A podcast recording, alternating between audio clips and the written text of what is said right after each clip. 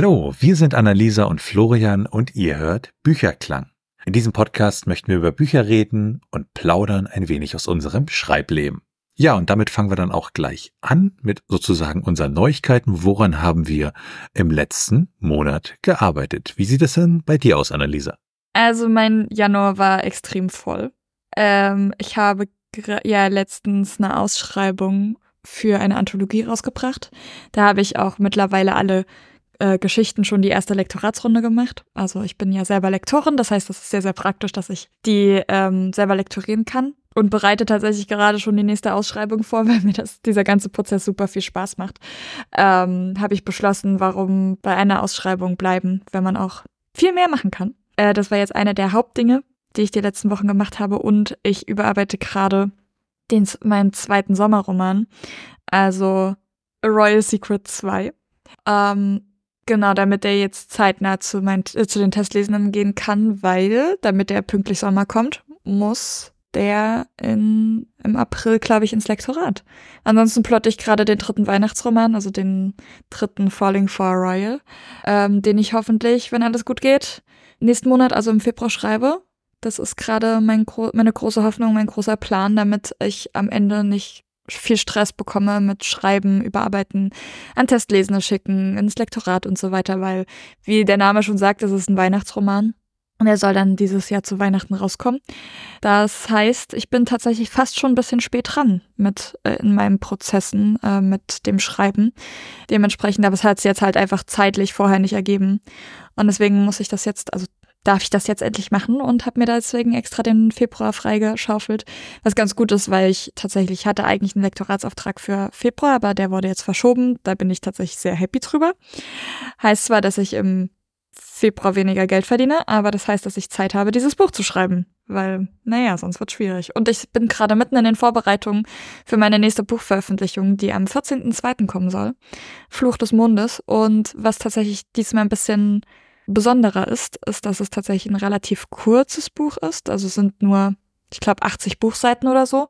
Aber ich bin auch gerade dabei, ein, meinen eigenen Online-Shop aufzubauen. Und ähm, das heißt, man kann jetzt tatsächlich zumindest das Taschenbuch schon mal über mich bestellen, also vorbestellen. Und das wird dann kurz vorher verschickt. Und ich arbeite auch gerade an Buchboxen. Ich hatte bis jetzt schon eine Buchbox zuvor, die aber der Verlag, also ohne Ohren, übernommen hatte. Also die haben das, sich darum gekümmert, dass alles da ist und dass das alles verschickt wird und so. Und jetzt diesmal bin ich tatsächlich dran. Ich bin ja im Großteil im Self-Publishing unterwegs und will deswegen jetzt selber meine Buchbox machen und gucken, was ich da alles so reinpacke und bin da gerade sehr am Brainstorming und fertig machen und äh, unter anderem tatsächlich ähm, mache ich Buchkerzen und zwar selber und das macht super viel Spaß.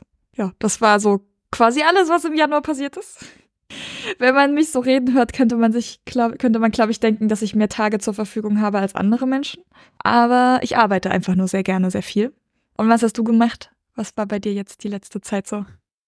Ja, bevor wir darauf eingehen, äh, kannst du mir vielleicht noch mal als Unwissenden erklären, was dann eine Buchkerze ist? Es ist einfach nur eine Kerze, die ein bisschen den Vibe vom Buch hat. Also von, dem Farb, von der Farbgebung und vom Geruch her. Hm. Und meistens sind die tatsächlich auch entweder in so einem kleinen wie Art Marmeladenglas oder in so einer kleinen Blechbüchse oder sowas. Und der Gedanke dahinter ist quasi, dass man für den, für den Vibe quasi sich diese, diese Kerze hinstellt und die dann anzündet und dann halt dieses Buch liest. Und ähm, manchmal ist es tatsächlich auch darauf abgezielt, dass du quasi etwa die Zeit, die du dieses Buch theoretisch liest, liest, dass auch diese Kerze brennt, aber meine brennen halt wesentlich länger. Naja, dann kann man das Buch ja nochmal lesen dann. Oder alle meine anderen Bücher noch oder so. Ja, ja was habe ich gemacht? Ich habe äh, ja erstmal so dies und das, so Kleinigkeiten gemacht, habe dann weitergearbeitet an einem Kinderbuch, das ich äh, schreibe, wo ich jetzt so, naja, das erste Drittel durch habe und habe dann, ja, wie das als Autor so ist, äh, schon die nächsten drei Ideen im Kopf äh, durchgegangen. Unter anderem ein Buch, das in Barcelona spielt. Also ich war auch ähm, das letzte Jahr und dann bis in den Jahreswechsel hinein in Barcelona, mir das halt angeguckt und es war halt wirklich sehr, sehr inspirierend und toll. Und ähm, da wird es, also nach meinem jetzigen Gefühl, definitiv ein Buch drüber geben. Ähm, Plan ist es, das dann dieses Jahr irgendwann ja zu schreiben. ansonsten halt viele kleine Sachen und äh, jetzt aber nichts, wo ich im, im Januar sage, das muss ich unbedingt irgendwie fertig bekommen, sondern stetiger Fortschritt an, an wirklich vielen, vielen Werken. Das ist ja so der Plan, den ich da aktuell habe, so Pi mal Daumen. Ansonsten ähm, ja ab und zu mal ein Blogartikel oder sowas, ne, ähm, was dann mal so zwischendurch mehr so aus dem technischen Bereich ist oder halt da entsprechende Artikel. Und ähm, ach so, ja, ich habe äh, praktisch jetzt äh, meine nächste Lesung. Da freue ich mich sehr drauf. Freue mich auf das Publikum. Ich freue mich natürlich auf die Lesung selbst, das Lesen. Also ich finde das immer aufregend, aber auch irgendwie sehr, sehr sehr erfüllend, erfüllend würde ich sagen, genau. Also dass ich, da freue ich mich wirklich sehr drauf, dass ich da jetzt äh, eine Lesung habe für das äh, Buch Im leeren Himmel, was ja letztes Jahr im Oktober herausgekommen ist. Und ähm, bin da sehr gespannt, wie da so das Feedback ist und die Reaktion. Und ähm, das ist jetzt auf alle Fälle das, wo ich mich auch noch natürlich noch ein bisschen dann darauf vorbereiten werde, auch schon ein bisschen darauf vorbereitet habe. Und genau, das war so eigentlich mein Januar. Und damit sind wir dann bei den Büchern. Wir wollen ja hier bei Bücherklang darüber reden, was haben wir gelesen im letzten Monat. Nicht unbedingt nur aktuelle Bücher, sondern manchmal auch, dass wir nochmal ja in uns gehen und sagen, ich habe da mal vor langer, langer Zeit ein Buch gelesen und das hieß dann so und so. Und äh, also dass wir so eine Mischung haben aus wirklich dem, was wir den Monat gelesen haben und auch aus Büchern, die wir unbedingt vorstellen möchten, weil sie halt einfach grandios sind oder vielleicht sogar das Gegenteil. Ja, und da wäre meine Frage an dich, Annalisa. Was ist denn so das erste Buch, was du diesen Monat gelesen hast? Also ich muss tatsächlich dazu sagen, ich mache jetzt beides auf einmal. Also Bücher, die ich vor einer Weile gelesen habe und Bücher, die ich diesen Monat, also letzten Januar gelesen habe, auf einmal. Ich habe drei Bücher gelesen die, äh, im Januar und das sind alles zweite Teile gewesen. Das heißt, ich werde jetzt eher immer die erst, den ersten Teil dazu vorstellen, um nicht zu spoilern, ergibt ja Sinn. Ähm, aber das war, bedeutet halt, dass ich zurückgreife auf halt die ersten Teile, die ich jetzt schon vor einer ganzen Weile jeweils gelesen habe. Also es kann sein, dass da kleine Denkfehler oder sowas drin sind, dann verzeiht's mir. Äh, ich habe auch extra nochmal die ganzen Klappentexte und sowas mir durchgelesen, damit da, ni da nichts durcheinander kommt. Aber ein Thema, das ich definitiv auch durch alle diese drei Bücher durchziehe, ist, ähm, zieht, ist, dass es alles mit Vampiren zu tun hat. Ich weiß gar nicht warum. Ich bin gerade wieder voll auf dem Vampir-Trip. Ich will gerade wieder ein Vampirbuch schreiben und ähm, ich weiß auch nicht. Ich, ich weiß nicht, wie es dazu kam. Auf jeden Fall das erste Buch, was ich vorstellen möchte, ist äh, die Buchserie Nox Londinium von Eleanor J. Stevens ähm, tatsächlich eine Autorin, mit der ich gut befreundet bin und ähm, die ich auch persönlich kenne und äh, ich, ich liebe alle deren, deren Bücher. Und äh, die Reihe Nox Londinium geht, dreht sich um verschiedene Leute. Also es ist tatsächlich, dass jedes der drei Bücher, das gerade draußen ist, immer eine, aus einer anderen Perspektive geschrieben ist. Aber ich, mir wurde auch gesagt, dass es manchmal dann noch wieder zu einer anderen Perspektive zurückspringt. Und ähm, die anderen Haupt, also die Hauptperson auch immer in den anderen Büchern noch mit vorkommt. Also genau, und im ersten Teil geht es um, ich weiß nicht, wie man diesen Namen ausspricht. Sean, Sean, also er wird S-E-A-N genannt, also geschrieben. Ähm, dessen bester Freund liegt im Sterben und Sean ist halt ein Vampir. Und er muss sich jetzt entscheiden, ob er seinen besten Freund verwandeln will, also auch zu einem Vampir machen möchte und damit aber eigentlich gegen seine jahrhundertalten Traditionen und Prinzipien verstößt oder ob er quasi es hinnehmen kann, dass sein bester Freund stirbt. Und äh, ja, das alles spielt in London der 1990er. Wie gesagt, mit vier Vampiren. Also es gibt äh, nicht nur die Hauptperson, die immer auch der Vampir ist, sondern auch viele andere Personen. Ähm, die auch alle schon verwandelt sind oder noch verwandelt werden oder in anderer Art und Weise mit diesem ganzen Vampir-Dasein verstrickt sind. Und ähm, es ist tatsächlich, also zumindest der erste und der zweite Teil spielt auch viel in der Punk-Szene. Und äh, ich, ich liebe das einfach so sehr, weil Alenor da sehr einen sehr guten Blick für Details hat. Und ähm, alle Bücher von Alenor sehr komplex sein können, obwohl jetzt diese Buchserie relativ kurz sind, also die Bücher an sich sind immer nur so 100 Seiten grob, kommen schon sehr tiefgründige Fragen und ähm, Themen immer auf, zum Beispiel halt dieses, jetzt hier in diesem Fall die moralische, das moralische Dilemma, ähm, aber es sind auch ganz viele andere Sachen noch immer dabei.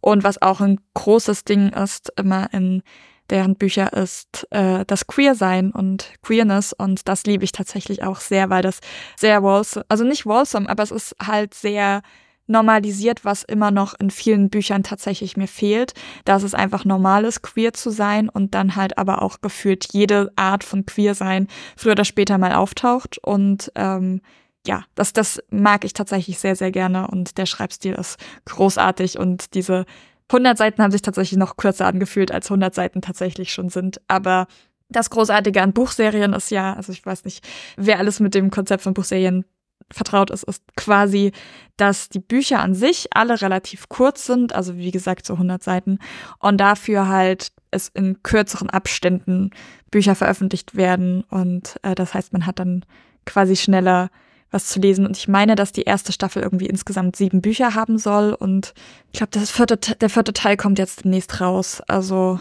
man hat schon ein bisschen was zu lesen und alle Bücher sind noch mit Illustrationen. Die sind echt hübsch, die sind echt gut geworden.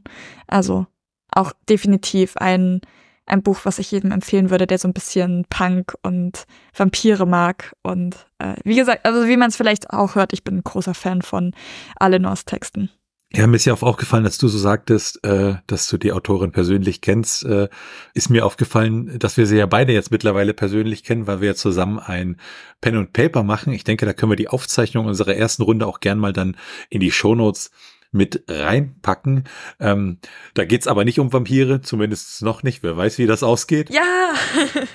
aber ähm, also ich habe ja so so mit Vampiren eigentlich gar nichts zu tun, aber ich mag so das, was du so beschrieben hast, also zum Beispiel dann dieses moralische Dilemma, äh, dass er halt, ne, was macht er jetzt mit seinem besten Freund? Und das ist dann doch irgendwie, ja, weckt, weckt Interesse, wie er sich da entscheidet und, und in welche Richtung das gehen könnte. Ne? Also da sind ja viele, viele Sachen denkbar.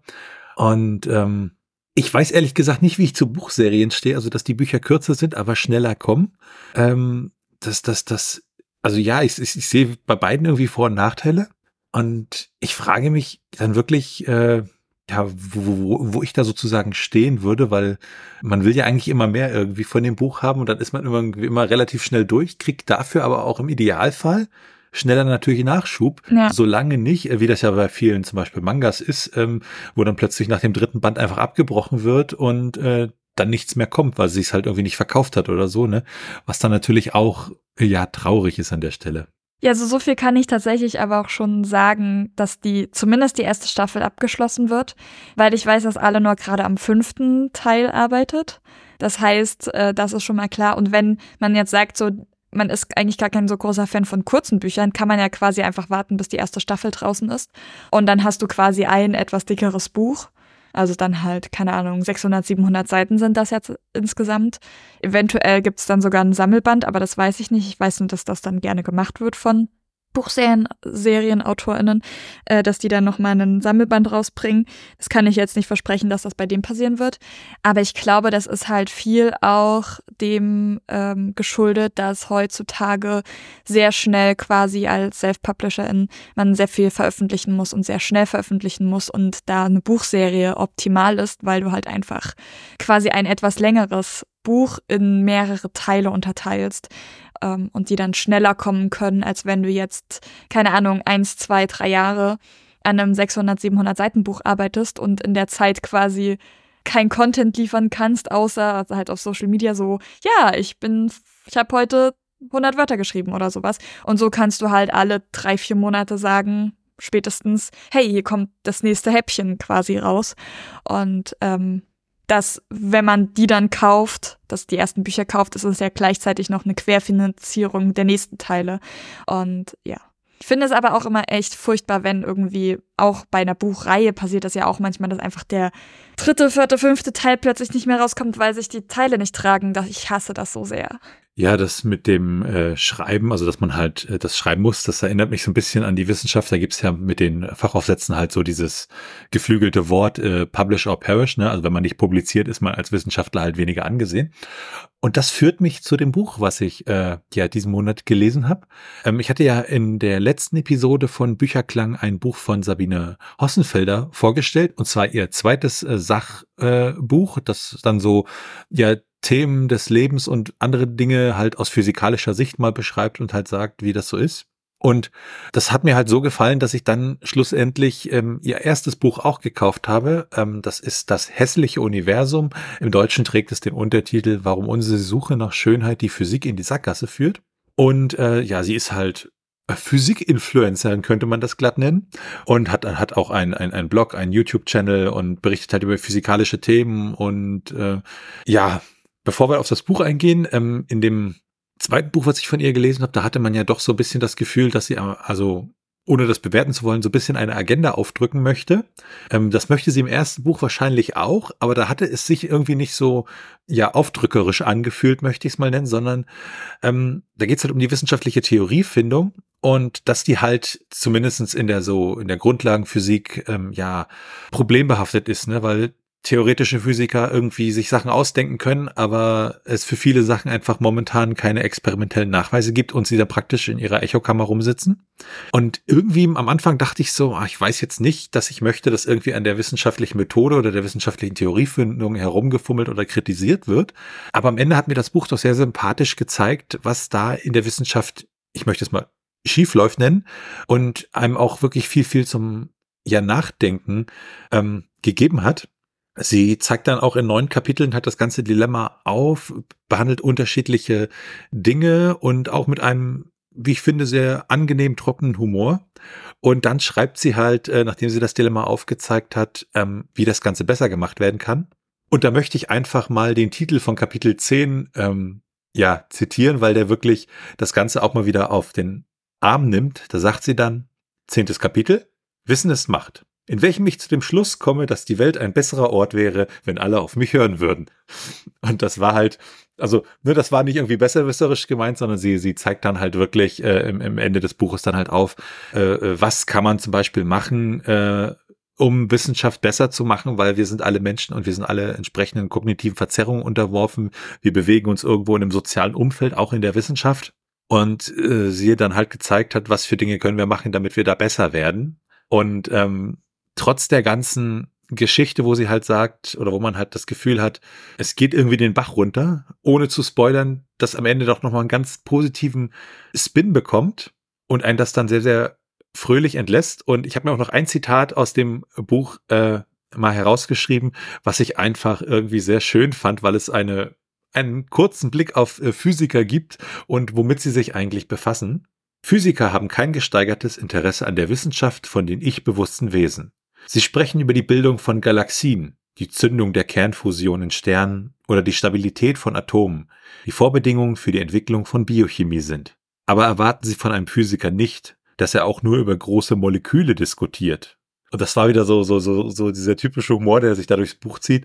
Und das fand ich halt ja großartig. Also ähm, an der Stelle wieder wieder ja ein, ein, ein eher Sachbuch, ne, also weniger Belletristik, aber es liest sich doch erstaunlich gut weg und es hat einem wirklich Spaß gemacht. Ich glaube, wenn man physikalisch interessiert ist, liest es sich besser, als wenn man da vielleicht nur mal reingucken möchte, weil sie dann an manchen Sachen wirklich erstaunlich tief ins Detail geht und äh, einem, einem Dinge erklärt, wo man sagt, ach so ist das, aha, und ähm, das ist auf alle Fälle ein schönes, schönes Buch und ich könnte mich jetzt auch gar nicht entscheiden, ob ich das zweite, das erste besser fände, weil es sind zwar beides interessante Bücher, aber sie beschreiben halt auch zwei völlig unterschiedliche äh, Themengebiete, zwar irgendwie mit den Mitteln der Physik, beziehungsweise über die Physik, und ähm, aber ich hoffe, dass sie auch ein drittes Buch schreibt. Also ich bin mir relativ sicher, dass ich das dann auch äh, aus dem Stand weg mir äh, kaufen würde.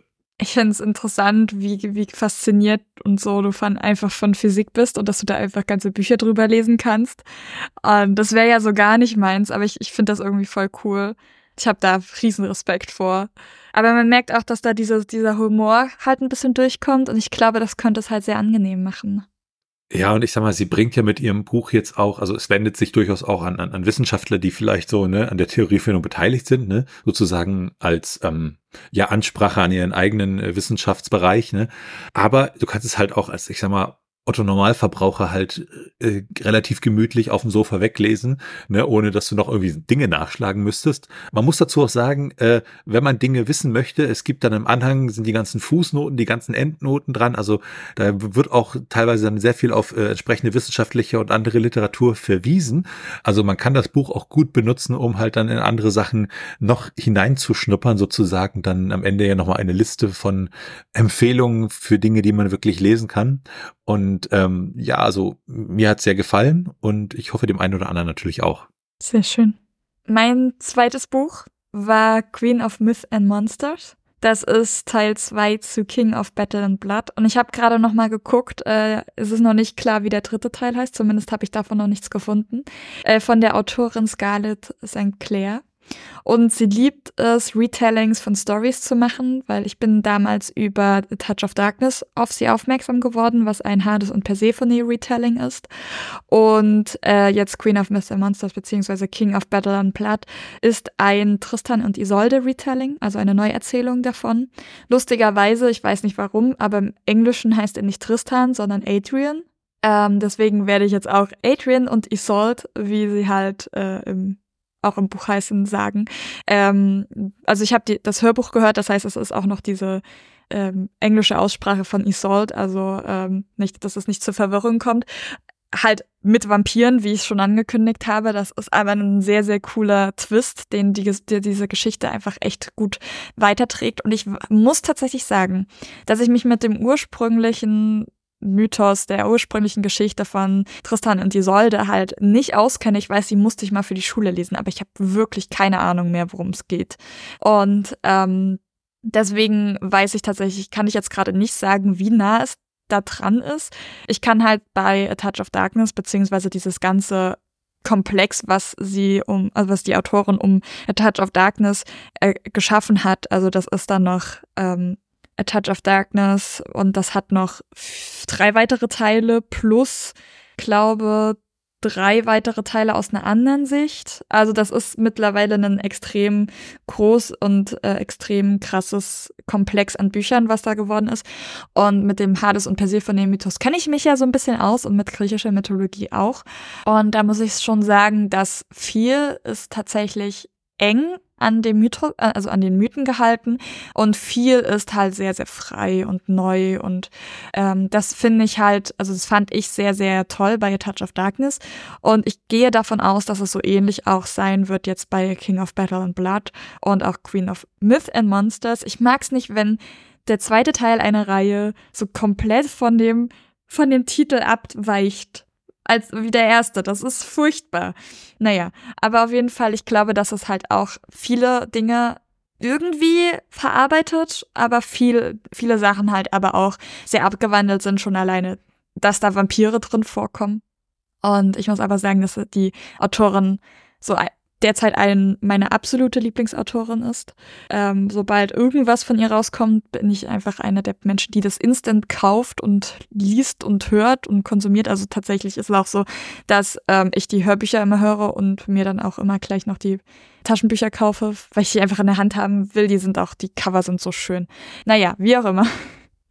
ähm, es geht um Prinzessin Isolde, die ähm, den König, also Vampirkönig Adrian heiraten soll, um den langjährigen Krieg der zwei Königreiche zu beenden. Und König Adrian hat halt eine riesen Vampirarmee, also der hat, ist halt sein, das ist so sein Ding, er ist, der, er, ist ein Vampir und er ist jetzt schon, oh Gott, er ist schon ziemlich alt, also irgendwie 200 Jahre oder so. Ich bin mir gerade nicht mehr sicher. Und sein Ziel ist halt quasi den ganzen Kontinent einzunehmen so mehr oder weniger. Und äh, weil das Königreich, also das Menschenkönigreich von der, von dem Vater von Isolde, ähm, das nicht mehr länger, diesen Krieg nicht mehr länger überstehen kann, quasi, hat jetzt der Vater schweren Herzens dem zugestimmt und verheiratet jetzt seine Tochter an äh, diesen Vampirkönig. Und ihr erstes Ziel ist quasi, ihn umzubringen, zu, zu meucheln und so weiter. Aber dann passieren Dinge. Ähm, glaube, ich sollte nicht zu viel verraten, aber ich glaube, wenn man zumindest Tristan und Isolde so ein bisschen kennt, weiß man, dass das eigentlich, dass die beiden ja eigentlich ein Liebespaar sind. Ähm, und es ist nicht, es ist komplexer, als man als man es jetzt äh, gerade glauben könnte. Und ich muss sagen, das ist, ich habe lange gebraucht, um in den ersten Teil wirklich gut reinzukommen, weil das halt ein riesen, also es ist ein neues ähm, ein neuer Kontinent, den die Autorin da erschafft, mit gefühlt hunderten Königreichen, die alle Namen haben und die alle irgendwie, und dann gibt's noch irgendwie so ein Bünden, verschiedene Bündnisse von Königen und die haben dann wieder einen anderen Namen und dann sind da so viel, also ich bin wirklich am struggeln mit den ganzen Namen gewesen. Das muss ich tatsächlich sagen. Aber man hat irgendwann, glaube ich, einen ganzen, ganz guten Überblick gefunden. Also ich habe einen ganz guten Überblick gefunden und äh, will an dieser Stelle gar nicht viel mehr verraten, weil, aber wenn man so, so Fantasy, Romantasy-Dinge mag, ist das definitiv was, was für einen. Aber es gibt ein Zitat, das ich definitiv aus dem, tatsächlich aus dem zweiten Teil vorlesen will, weil das, ich habe das gehört und war so, das hat mich auf einer anderen Ebene gepackt. So, äh, das hat, ich bin mir tatsächlich gerade gar nicht mehr sicher, wer von den Personen das gesagt hat, aber es war einfach, Männer wollen Macht, Frauen wollen ohne Angst leben können. Und das hat mich irgendwie sehr tief berührt, dieses Zitat. Was ich ja interessant finde beim Thema ja Nacherzählung, also der erste Gedanke, der mir da kam, ist, sind Nacherzählungen nicht per Definition immer langweilig, weil man kennt ja die Geschichte schon? Nein. Ja, das war auch mein zweiter Gedanke, weil äh, selbst wenn vielleicht viele Leute die Geschichte kennen oder den Mythos, äh, ist es ja auch so, wenn man dann zum Beispiel auf klassischere Stoffe geht, dass den vielleicht so auch in den äh, ja, äh, Generation dann unserer Zeit halt, die das gar nicht so irgendwie im Original, sage ich mal, gelesen haben und dann vielleicht nochmal in der Form das nochmal lesen können und dann vielleicht sich auch für die ja, Originale interessieren. Ja, das war, glaube ich, auch so mein Gedanke. Also vor allen Dingen, wenn ich jetzt nicht Hades und Persephone-Fan wäre, dann wäre ich zum Beispiel jetzt gar nicht auf ihre Bücher gestoßen, also von, von Scarlett St. Clair, äh, und hätte Touch of Darkness gar nicht gefunden und muss halt sagen, obwohl es halt eine Neuerzählung ist, ist es halt unfassbar viel Neues trotzdem drin. Ähm, deswegen heißt es ja auch Neuerzählung. Also ähm, wenn man dann einfach nur den Mythos quasi nochmal in eigenen Worten schreibt, ist es halt langweilig. Aber da ist zum Beispiel bei A Touch of Darkness noch, dass es halt in der heutigen Zeit spielt. Das heißt, man hat auch noch sowas wie Handys oder sowas. Ähm, und es ist halt nochmal, dann, dann ist halt so ein bisschen die Kunst von AutorInnen, den Originalstoff zu nehmen und ihn zu etwas zu machen, was trotzdem spannend und toll und neu und großartig ist. Ich glaube, das ist so ein bisschen die Herausforderung daran und wenn, wenn das AutorInnen können, dann ist es halt eine Sache, die gut ist. Also die, woran man dann eine gute Erzählung in dem Fall er erkennt. Da fiel mir auch spontan der Film äh, Romeo und Julia ein von äh, William Shakespeare, das Original, und in dem Fall von, ja, mit Leonardo DiCaprio und äh, Claire Danes, die halt Romeo und Julia gespielt haben, aber wo das Ganze halt ja in der Neuzeit damals gespielt hat und alles sehr, sehr MTV-mäßig war vom, vom ganzen, ja, optischen, vom Schnitt her etc. Ähm, und das dann ja praktisch auch zwar die alte Geschichte ist, aber doch nochmal eine, ja, eine sehr interessante Inszenierung an der Stelle. Obwohl man bei denen halt sagen muss, dass äh, die ja die Originaltexte verwenden, äh, verwendet haben bei Romeo und Julia. Und äh, also dass die, die ganzen, da, das sind ja tatsächlich ja, also es wird ja tatsächlich die Originaltexte verwendet und ähm, bei Neuerzählungen an sich werden ja nur die Motive und der grobe, die grobe Plotline quasi übernommen und alles drumherum neu gemacht. Ja, und jetzt hattest du ja auch gesagt, dass du gar nicht so viel über das Buch sagen möchtest. Ähm, und bei meinem nächsten Buch geht's mir ähnlich, wenn nicht sogar schlimmer. Ähm, das ist ein Buch, was ich vor relativ langer Zeit gelesen habe, aber es war eins dieser Bücher, die ich angefangen habe und dann am Stück durchgelesen habe. Ähm, ich würde mich bei diesem Buch nicht mal wundern, wenn ich es vergessen hätte zu atmen. Das Buch heißt Zeitmaschinen gehen anders, beziehungsweise im englischen Original The Man Who Folded Himself und ist ein Buch von David Gerald und äh, der ist äh, Schriftsteller, wer hätte es gedacht? Und zwar kommt er aus ähm, Chicago und äh, macht auch Drehbücher etc. Und dieses Buch ist aus dem Jahr 1973 und das klingt dann erstmal auch, äh, wenn man die entsprechende Übersetzung dann so liest, denkt man sich, oh Gott, das Buch ist super alt und das lässt sich bestimmt nicht gut lesen und es ist ja, äh, ähm, geht auch ins Genre Science Fiction, dann denkt man so, ah, ist vielleicht alles so ein bisschen dröge oder lässt sich schlecht lesen. Und bis auf eine beziehungsweise zwei Stellen im Buch merkt man eigentlich nicht, dass dieses Buch schon vor etlichen, etlichen, also mittlerweile ja vor fast 50 Jahren geschrieben wurde. Es geht in dem Buch um Zeitreisen. Also unser Protagonist, der bekommt einen Gürtel, mit dem er durch die Zeit reisen kann. Und an der Stelle möchte ich gar nicht mehr zur Geschichte erzählen, weil ähm, das muss man wirklich selbst erlebt haben. Ich möchte viel mehr darüber reden, wie es dann praktisch ist, ähm, wie ich mich danach gefühlt habe. Also ich habe das Buch dann fertig gelesen und es ist ein wirklich verdammt gutes Buch.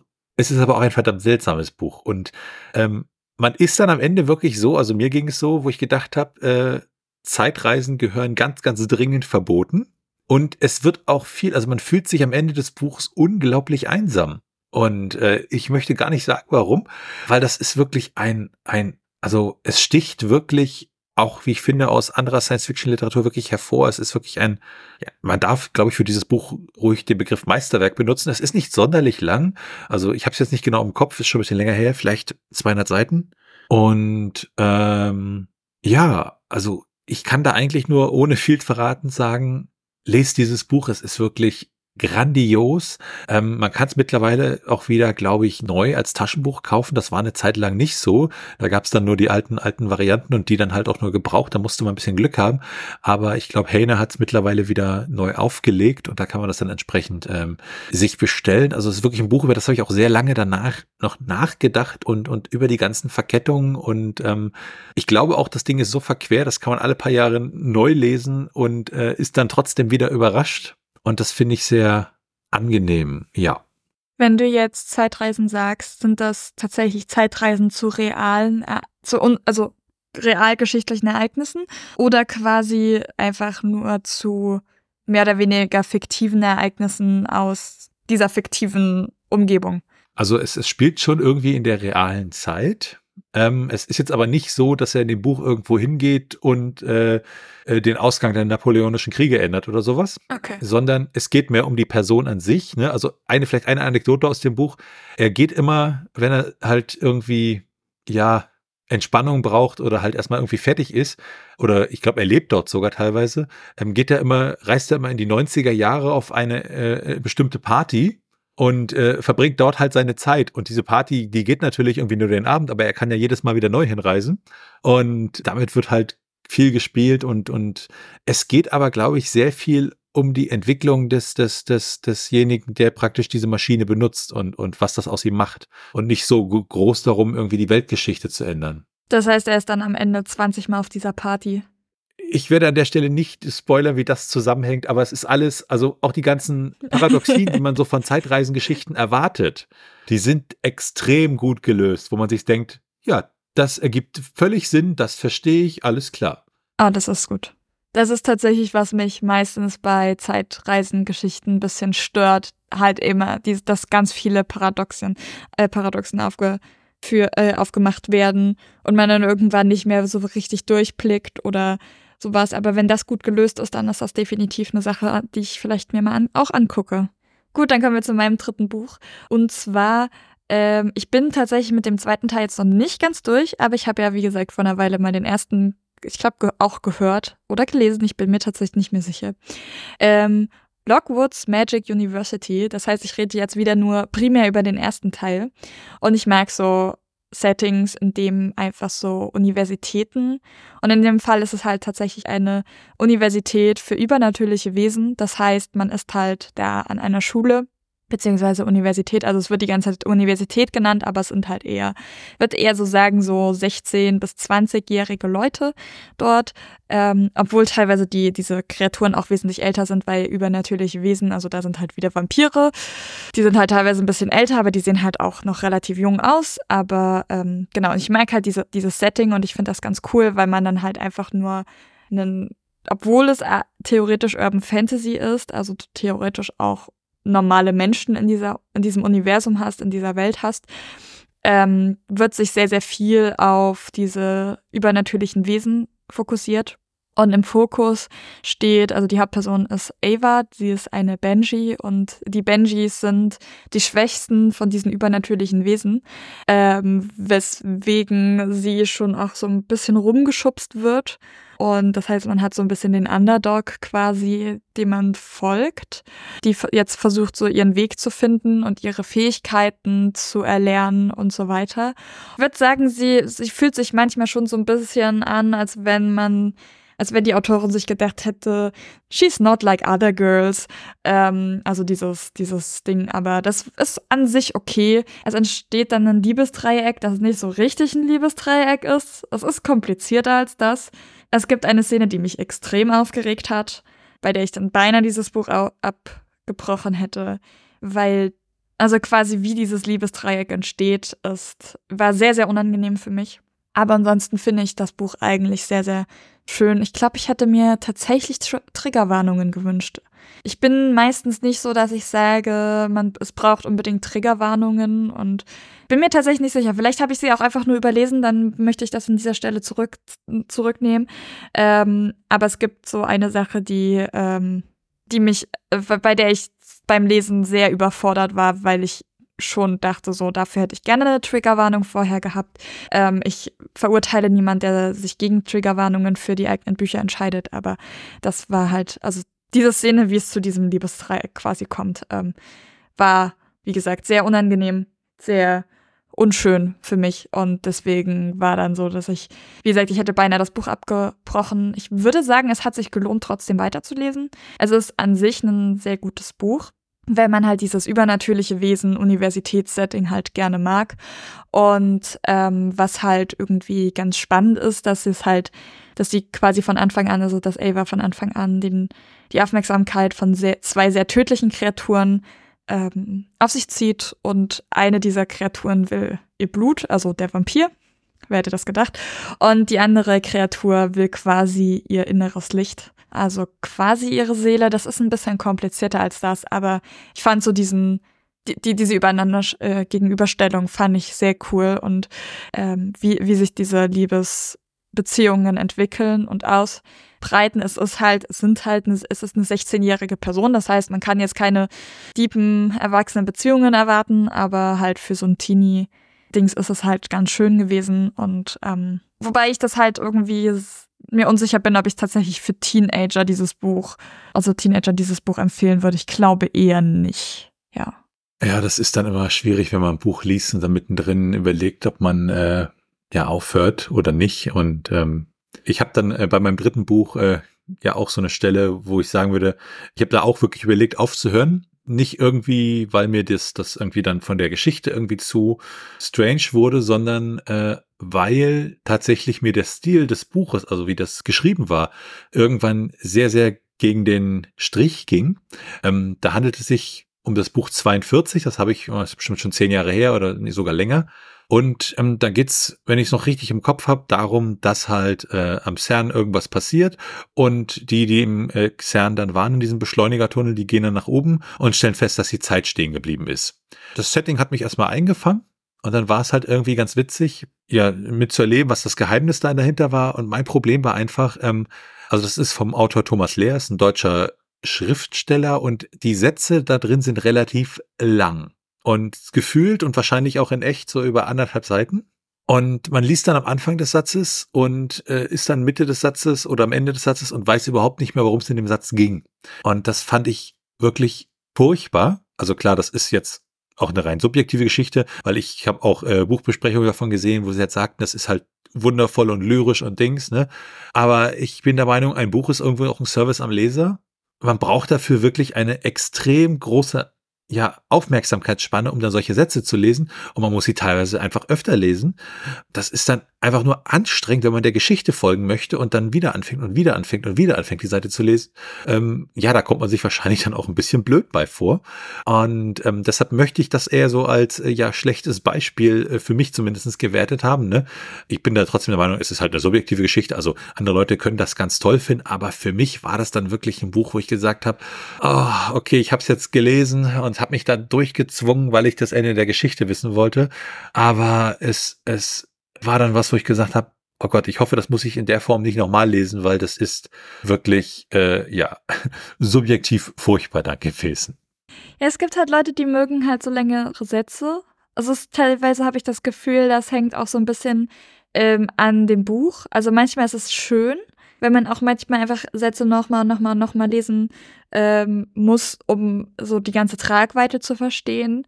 Aber wenn man dann quasi am Anfang des Satzes, äh, am Ende des Satzes schon nicht mehr weiß, wie der Anfang ist und man sich denkt, ich will einfach nur wissen, worum es hier geht und wie es weitergeht, dann ist das natürlich ein bisschen ätzend. Ja, ne, also wie gesagt, ich kann mir auch vorstellen, dass es Menschen gibt, die das dann super toll finden, aber ich möchte die wilde Theorie aufstellen, dass so der Hauptteil der Buchkäufer, denen das dann einfach doch auch zu viel ist, ne? Also ich mag es ja gerne, komplexen Gedanken oder so zu folgen, aber da war es dann einfach, ich baue hier schöne, lange lyrische Sätze der Lyrik wegen, aber nicht, um den Inhalt rüberzubringen. Und das, das ist mir dann so ein bisschen sauer aufgestoßen. Na gut, das ist dann natürlich schwierig. Ja, und damit sind wir erstmal, glaube ich, mit unseren Büchern durch. Ich hätte noch zwei kleine, ja, buchspezifische äh, Bemerkungen. Einmal habe ich mir, weiß ich nicht, ob ich das nächsten Monat schaffe, ich glaube fast nicht. Ähm, ich äh, stand vor meiner Barcelona-Reise nochmal in der Buchhandlung und dachte mir, ich nehme mir noch ein Buch mit, äh, wobei wir natürlich alle wissen, dass man im Urlaub dann ganz viele Bücher natürlich liest. Äh, ja, eher nicht, weil man ja doch dann die neuen Eindrücke eher sammelt. Aber ich stand äh, vor der Trisolaris ähm, Trilogie und die gab es als Gesamtausgabe für 40 Euro. Und ich hatte sie dann aus dem Regal genommen und eine Trilogie in einem Buch. Das Buch war relativ groß, relativ schwer und dann habe ich mich halt dagegen entschieden, es äh, zu holen.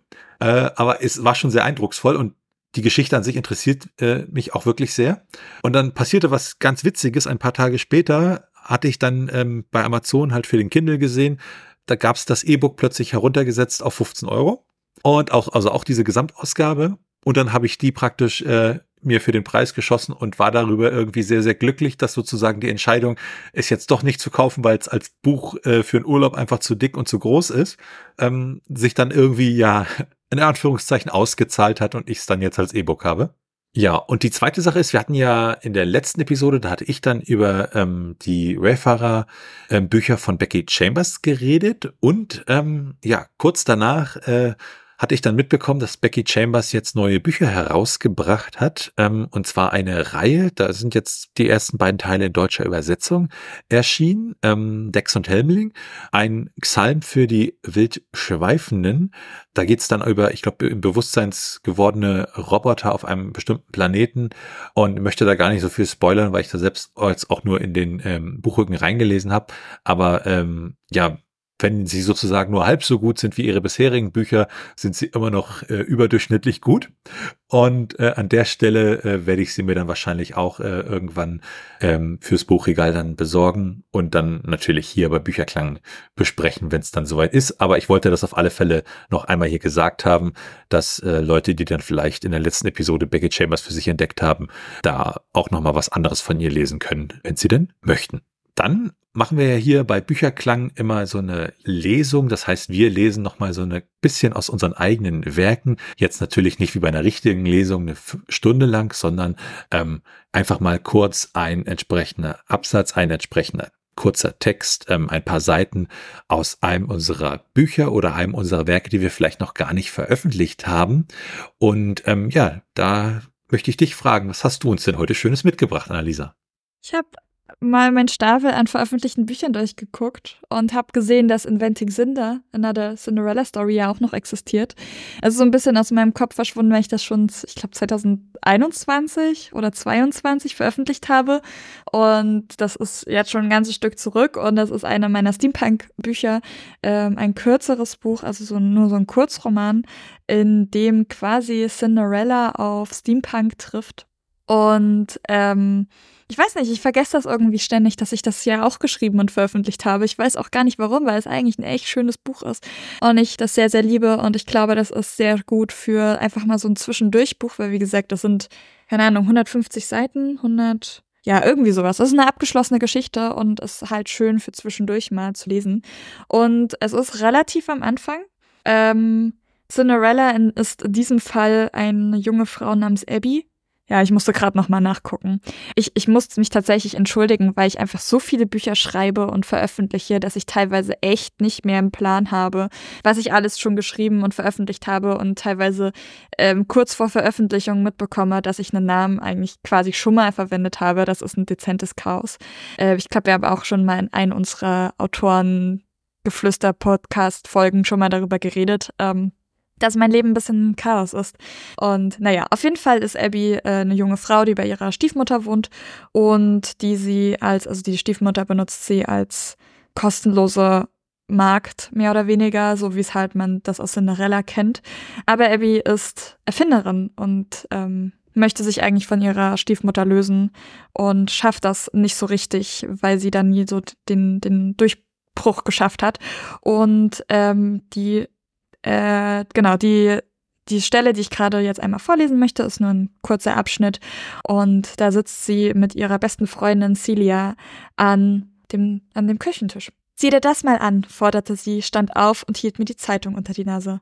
Der Unternehmer Emmanuel Brown sucht junge Erfinder mit außergewöhnlichen Ideen, um Brown Industries mit bahnbrechenden Erfindungen aus den Schatten seines Vaters zu führen, las ich vor.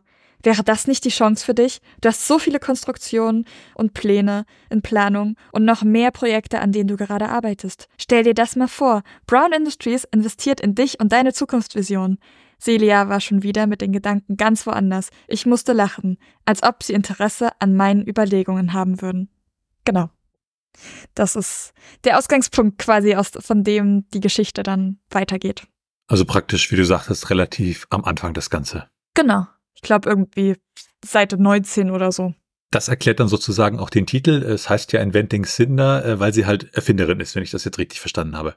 Genau. Und ihre Erfindung, die sie, Spoiler, auf dieser Messe vorstellt, heißt Cinder. Und was hast du uns mitgebracht von deinen Büchern? Ähm, ja, ich habe sozusagen, äh, druckfrisch ist vielleicht noch über, untertrieben, weil ich habe es noch nicht veröffentlicht. Ich habe ja gesagt, ich arbeite an einem Kinderbuch und ähm, da geht es um einen Vogel und der heißt Winston. Und ich möchte einfach mal, das Buch besteht aus so kleineren äh, Kapiteln und ähm, ich wüsste gar nicht, was so genau die Altersgruppe ist. Also ich glaube so zwischen fünf und neun, äh, entweder als Vorlesebuch oder halt zum selberlesen.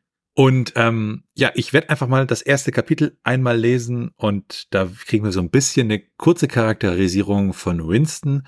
Da geht's noch gar nicht so um die Geschichte, in die ähm, er sich dann mit seinen Freunden stürzt. Ähm, aber es ist, wir haben schon mal ein bisschen was über Winston erfahren.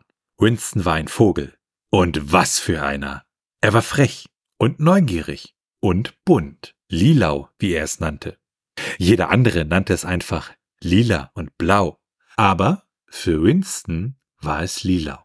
Winston frühstückte gerade, als sein Blick auf den Kalender huschte. Oh, heute ist Lisbeth wieder da, entfuhr es ihm. Doch niemand hörte es, denn Winston lebte allein in seiner kleinen Hütte am Rande des Dorfes. Schnell aß er auf und begab sich dann auf den Weg nach draußen. Lisbeth wohnte am Ende des Dorfes, und trotz der Entfernung waren die beiden die besten Freunde. So tippelte er durch das Dorf. An der einen oder anderen Hütte kam er vorbei, aber die meisten Leute schliefen noch. Der frühe Vogel fängt den Wurm, dachte sich Winston. Doch gleich schob er einen Gedanken hinterher. Solch ein Blödsinn. Ich esse doch lieber Toppifloppies.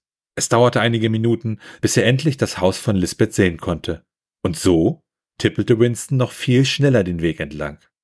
Für jemand Außenstehenden musste es ein seltsames Bild abgeben.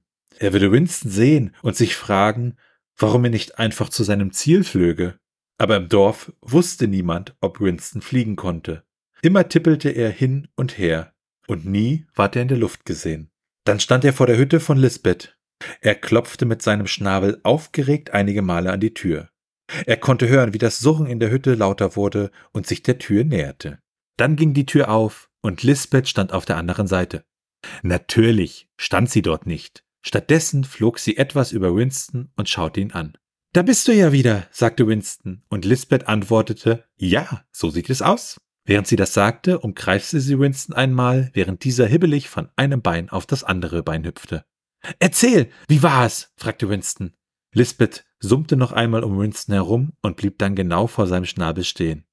Es war großartig. Überall waren Wasserfälle und Sonne und alles glitzerte. Winston lächelte und sagte, das klingt toll. Ich wünschte, ich hätte mitkommen dürfen. Du weißt doch, nur die Libellen dürfen dorthin, sagte Lisbeth zu Winston. Ja, ich weiß, antwortete dieser.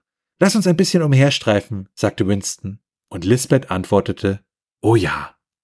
Ja, das ist dann praktisch so der Anfang und wie das dann in Kinderbüchern so ist, ähm, stürzen sich die beiden unverhofft in ein Abenteuer, ähm, beziehungsweise werden hineingestoßen und äh, treffen auf ihrem Weg natürlich den einen oder anderen Protagonisten. Ähm, und äh, da gibt's dann auch eine äh, ja schöne Sache, wo dann auch Bücher sehr prominent sind, aber davon kann ich dann vielleicht ein andermal erzählen. Süß. Lilau wird jetzt mein neues Lieblingswort. Klingt gut, auf jeden Fall sehr gerne. Ja, und dann, bevor wir hier uns verabschieden, noch einmal kurzes Feedback und ein bisschen, ja, Errata könnte man das sagen. Ich möchte mir nämlich einmal um Entschuldigung bitten. Ich hatte ja in der letzten Episode den Marsianer vorgestellt und ähm, da geht's ja um den äh, Astronauten Mark Watney und das Buch ist von Andy Weir und ich hatte dann ja äh, während der Episode gesagt, das halt äh, durch diesen Unfall bleibt halt Andy Weir auf dem Mars zurück und es tut mir natürlich unendlich leid, äh, dass wir den Autor sozusagen des Buches auf den Mars verfrachtet haben und nicht seine Figur. Ähm, natürlich ist Mark Watney auf dem Mars geblieben und nicht der entsprechende Autor. Es wäre aber auch lustig. Wäre die Frage, wie hätten wir dieses Buch bekommen, wenn der Autor eigentlich auf dem Mars sitzt? Naja, das hätte dann Mark Watney natürlich geschrieben. ja, natürlich. Damit sind wir am Ende unserer Episode angekommen. Ihr könnt uns sehr, sehr gerne schreiben, wenn ihr Feedback habt über info.t1h.net oder das Kontaktformular auf der Webseite unter t1h.net. Und dann hören wir uns nächsten Monat wieder mit neuen Büchern. Bye, bye. Tschüssi.